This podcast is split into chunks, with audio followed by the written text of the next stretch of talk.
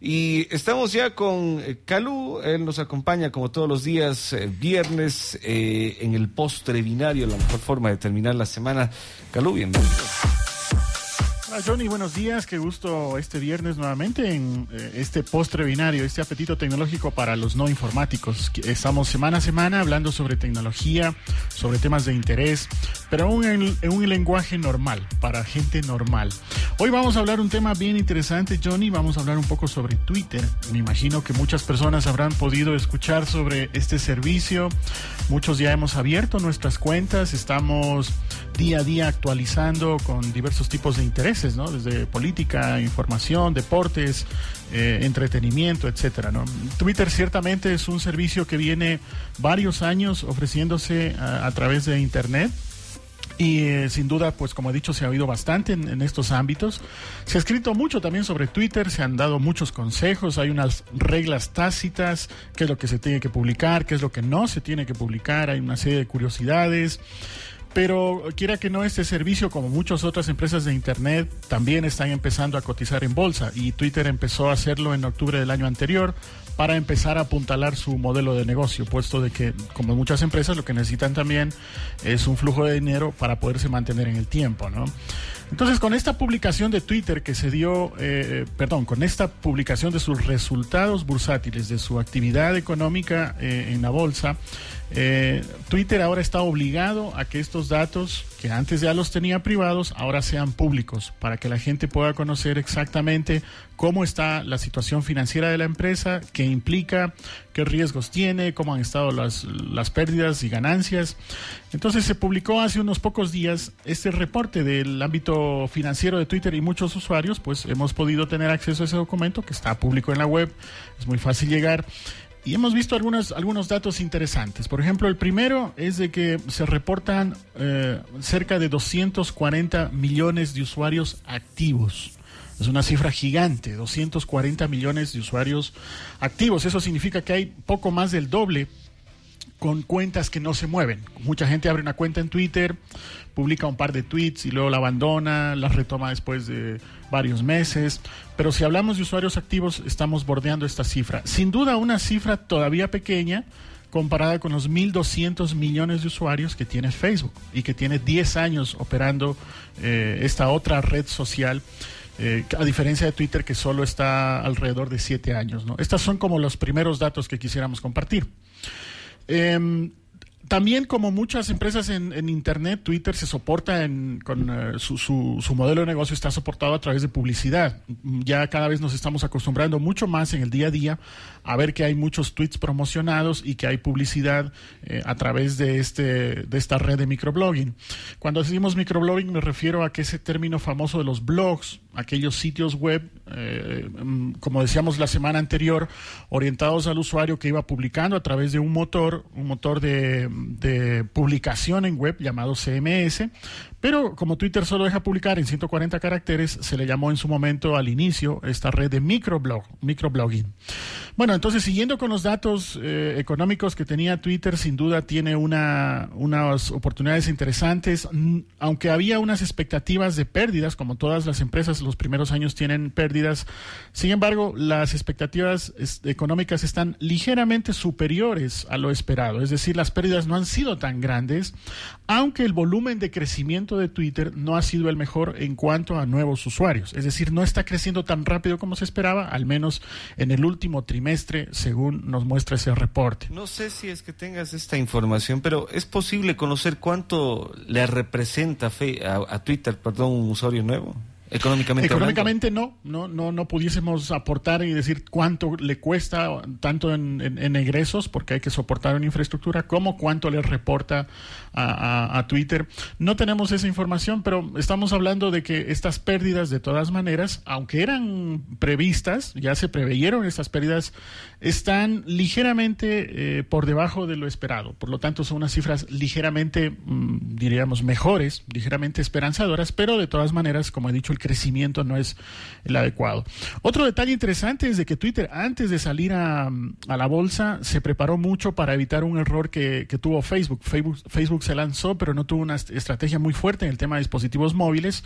Twitter, en cambio, llegó hasta a comprar, a adquirir una empresa llamada Mopav, M-O-P-V.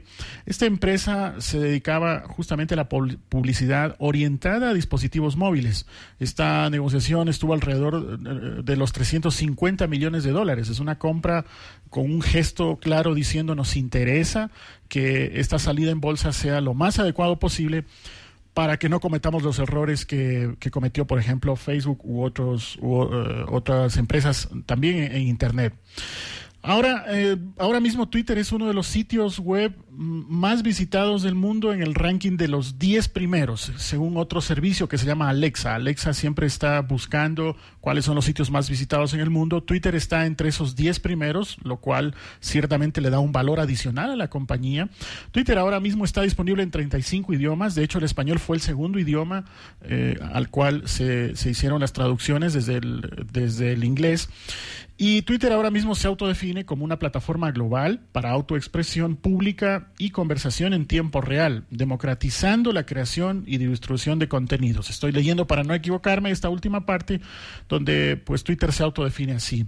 Yo quería esta, eh, en este episodio invitar también a María Cristina Martínez que ya está con nosotros. María Cristina es una experta en comunicación, está asesorando a varias empresas y varias entidades en tema de comunicación digital y no quería quedarme solo con las cifras de Twitter globales, sino ir aterrizando a lo que representa eh, Twitter en nuestro país, donde hablamos de que estamos publicando diariamente alrededor de 800 mil personas, 800 mil cuentas activas en Twitter en Ecuador, según datos de junio del 2013. María Cristina, si nos escuchas, ¿cuál sería tu primera impresión de estos datos que Twitter nos ha mostrado días atrás? Buenos días, María Cristina, adelante.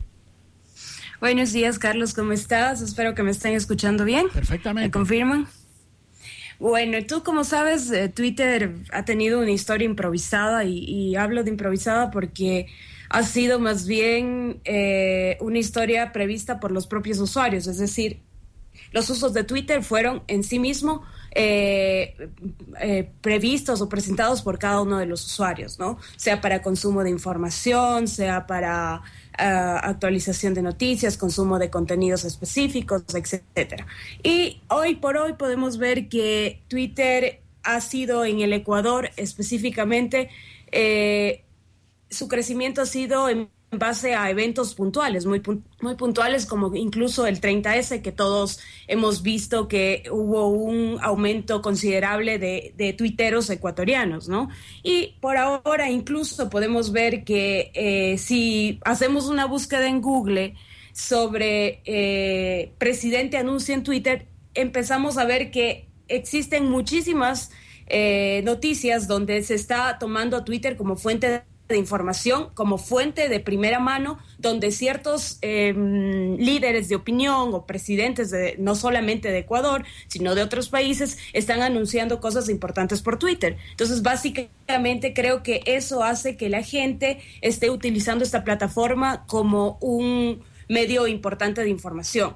Creo además que Twitter em, hace poco todavía y aún de alguna forma era una burbuja en los medios sociales, pero que se está expandiendo a través de medios masivos. Por ejemplo, hoy Twitter es un medio masivo a través de un medio masivo. probablemente habrá gente que conozca Twitter por un pantallazo en un medio digital o, un, o, la impresión eh, de esta, de la, del tweet en prensa, ¿no? O en un programa de radio, como es este caso en específico. Eso... Sí, sí, adelante. No, y con respecto a esas 800 mil cuentas activas, eh, estamos hablando que eso representa más o menos el 6% de la población del Ecuador. Lo cual todavía es bajo y representaría un índice de crecimiento que irá avanzando en función de nuevas posibilidades que ofrezca Internet. Otro dato que quería compartir también es de que solo entre Quito y Guayaquil se estaría ah, sumando una concentración de alrededor del 60% de usuarios.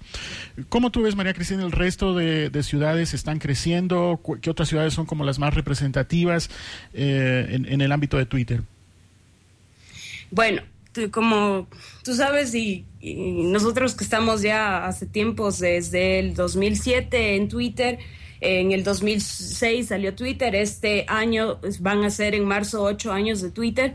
Eh, siempre este, esta concentración de Quito y Guayaquil siempre estuvo presente, seguido por ciudades como um, Loja, que ustedes están por allá, eh, Ambato, eh, Cuenca pero básicamente el crecimiento, como tú bien lo has dicho, está siempre y ha estado siempre centralizado en, Quito y en Guayaquil con una gran mayoría. Y eso también, y, en base a que los temas que más se hablan en Twitter, eh, según el mismo el reporte, son política, deporte, espectáculos, noticias, eh, creo que también una de las cosas que ha hecho crecer mucho a Twitter es esta participación sobre la opinión o participación ciudadana sobre la, el tema político. También vemos que la concentración en Quito y Guayaquil es al menos un indicio de esa centralización de la participación que no es un tema solo de redes sociales, sino es un tema social que sucede en el Ecuador, ¿no? Citaste el 30 de septiembre de 2010 como un punto interesante, un punto de inflexión en Twitter. Ciertamente mucha gente ese día se volcó a esta red social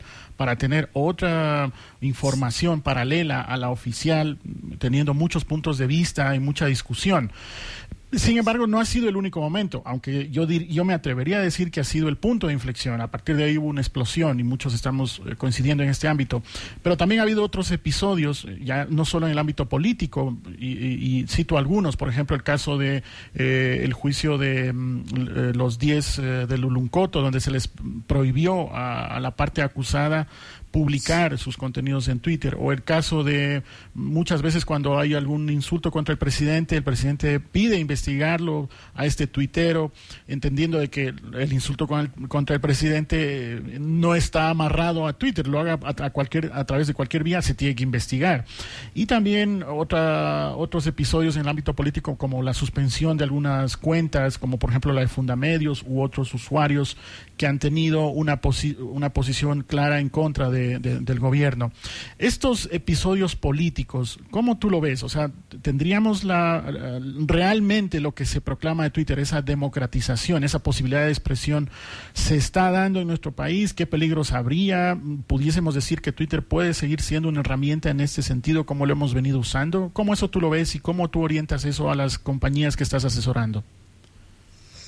A ver, bueno, yo creo que, mm, como decía, ya van a ser ocho años de Twitter. Eh, eh, el crecimiento en Ecuador quizás es los últimos cuatro años, más que nada.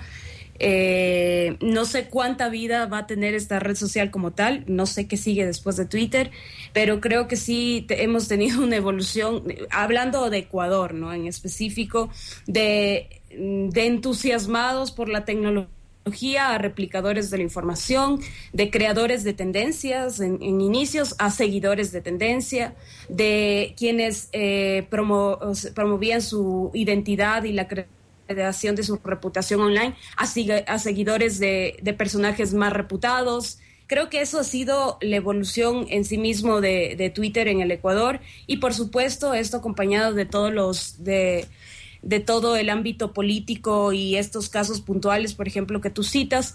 Eh, creo que personalmente yo me pregunto eh, qué compartir que sea útil para los usuarios, eh, cómo, para qué compartir un link que quizás ya fue compartido por mil usuarios más, cómo aportar de verdad a ese entorno, porque sin duda el criterio de cada una de las personas que está en Twitter es valioso, pero siempre debe estar acompañado de experiencias, vivencias, cifras, información de base que se sustente. Y, creo que el hecho de em, tener, digamos, a Twitter como fuente de información, este escenario que recoge la opinión pública, el hecho de seguir eh, a líderes de opinión, eh, ha sido muy bueno, pero sigue siendo una trinchera sin acciones reales, ¿no? Eh, realmente, por ejemplo, para el caso Yasuní, eh, ni siquiera Twitter pudo eh, recoger a esos 800 mil usuarios para defender, por ejemplo, una causa, ¿no? Por así ponerlo. creo que aún se están lanzando muchas piedras sin, acciones reales en Twitter y creo que sí es un buen escenario para amplificar la participación ciudadana eh, siempre diciendo que esto debe ser, como digo, eh, súper responsable, porque lo mismo que sucede en, en, la vida fuera de Twitter debe pasar en la vida en Twitter, es decir, eh, yo debo ser responsable de lo que digo y debo sustentar y debo tener un sustento de lo que estoy diciendo. Eh, creo que las empresas... Finalmente, Cris, eh, porque ya se nos está cerrando el tiempo, ¿dónde te encontramos? Eh, ¿Cuál es tu vida digital? ¿Dónde está tu blog, tu, tu cuenta en Facebook y tu cuenta también en Twitter?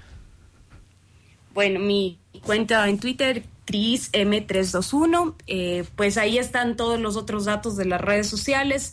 Y bueno, simplemente decir que, bueno, gracias por la invitación y creo que Twitter puede ser aún una herramienta de muchísimo